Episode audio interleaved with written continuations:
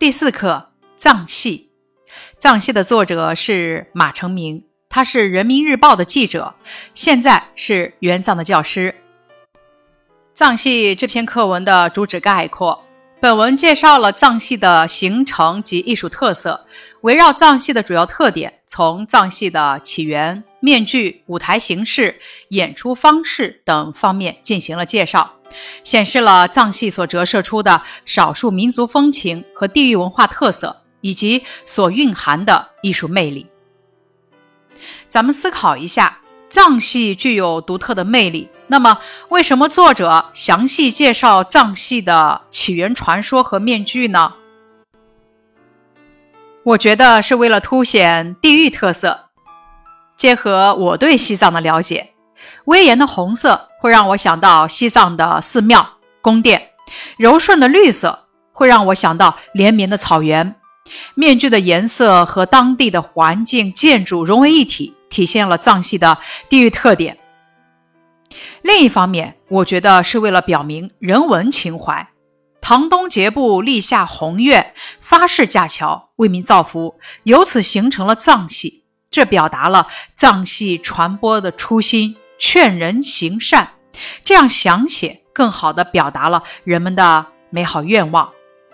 关于本课的一些写法，一。这篇课文采用的是总分总的结构形式。课文的前三段三个连续的问句是对藏戏特点的总体提示，读者带着疑问开始阅读。随着内容的有序推进，心中疑问逐渐消除，既获取知识，又感受到藏戏中所蕴含的独特的文化信息。中间的主体部分围绕藏戏的特点。从不同的方面详细展开介绍，结尾的部分用一句话总结。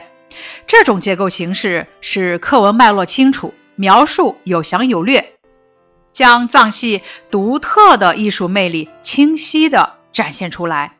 写法二总结：有详有略的写法。作者详写戴着面具演出，而略写演出时没有舞台。一部戏演出三五天，戴着面具演出的特点是藏戏这个戏种最主要的艺术特点，所以呢，应该详写。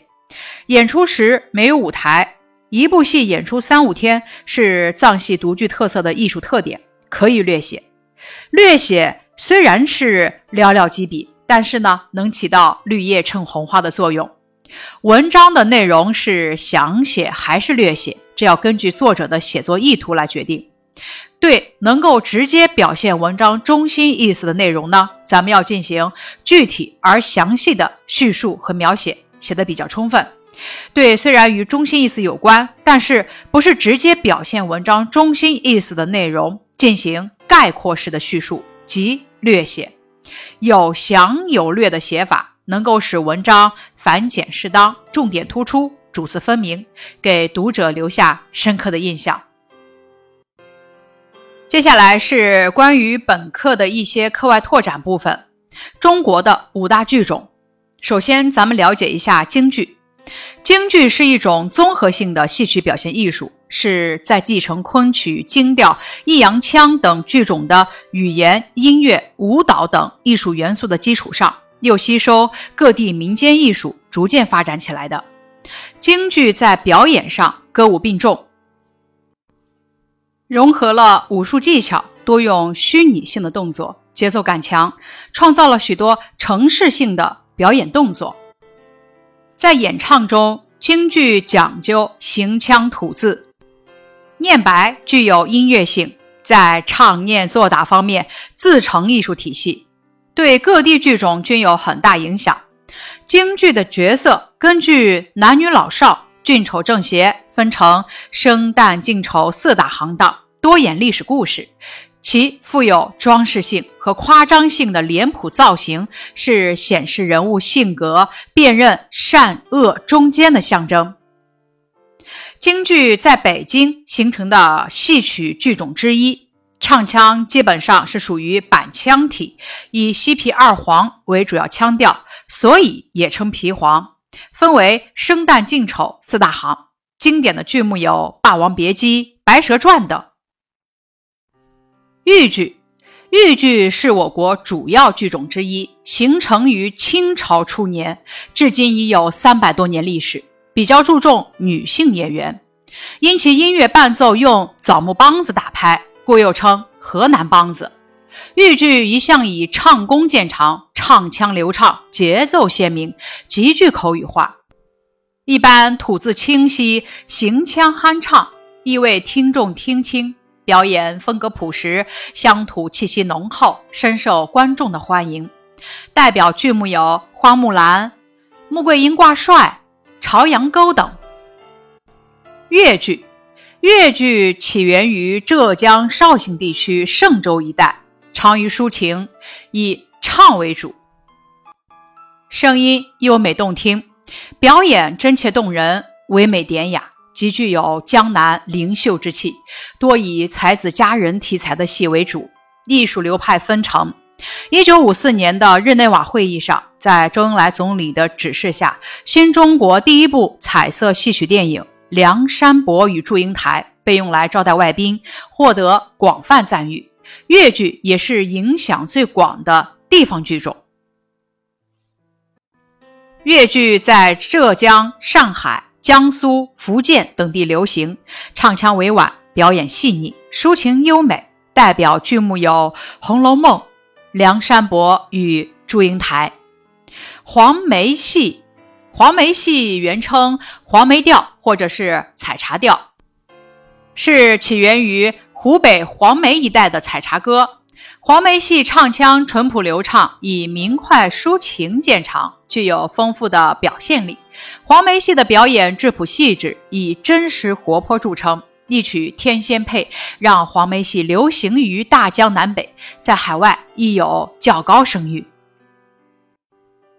黄梅戏源于湖北黄梅一带的采茶调，传入安徽安庆一带之后，又吸收了当地的民间音乐，发展形成了这个剧种。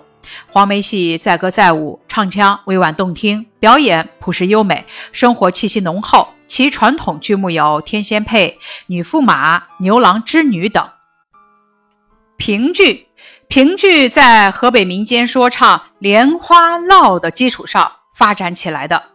又先后吸收了其他剧种和民间说唱的音乐和表演形式，具有活泼、自由、生活气息浓郁的特点。代表剧目有《秦香莲》《小女婿》《刘巧儿》等。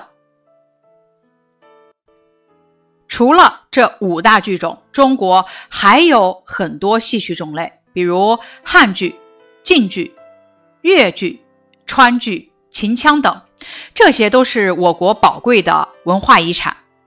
中国四大古典戏剧简介：中国四大古典戏剧分别是《西厢记》《牡丹亭》《长生殿》和《桃花扇》。《西厢记》是元代杂剧家王实甫的代表作，讲述了书生张生和崔相国之女崔莺莺的故事。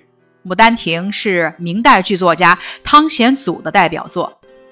讲述了杜丽娘与书生柳梦梅的故事，《长生殿》是清代剧作家洪升的代表作，取材于唐代诗人白居易的《长恨歌》和元代剧作家白朴的《梧桐雨》，讲述了唐明皇与杨贵妃的故事。《桃花扇》是清代孔尚仁的代表作，讲述了侯方域与李香君的故事。与戏曲有关的成语如下：梨园弟子。梨园是唐玄宗时教练歌舞艺人的地方，后成为戏院或者戏剧界的代称，指歌舞戏曲艺人，也作梨园子弟。幽梦衣冠，幽梦。在春秋时，楚国的艺人擅长滑稽讽谏，比喻假装古人或者模仿他人。粉墨登场，意思是化妆上台演戏，在今多比喻登上政治舞台，含讥讽意。插科打诨，指戏曲演员在演出中穿插些滑稽的表演和道白，来引人发笑。有板有眼，板眼是戏曲中的节拍。有板有眼，第一个意思指戏曲唱腔合乎节拍；第二种意思形容人说话办事条理清楚。故取周郎，周郎指三国时吴国的周瑜。故取周郎指精通或者爱好音乐戏曲的人。宽袍大袖指旧时人们穿的各式肥大服装或传统戏曲服装。锣鼓喧天，锣鼓指的是锣和鼓，泛指各种打击乐器；喧指声响大而杂乱。敲锣打鼓，声响大的响彻云天，形容激烈搏斗或者热烈喜庆的景象。声情并茂，茂指的是美好，声情并茂指演唱、朗诵等声音浑圆优美，感情真挚动人。与戏曲有关的名句如下：扮戏不像，不如不唱；角色无大小，全当正戏唱。虽十转百转，而本音始终一线。有板时若无板，无板时却有板。台上一声啼，台下千人泪；台上一声笑，台下万人欢。以上是第四课藏戏的学习内容，感谢你的收听。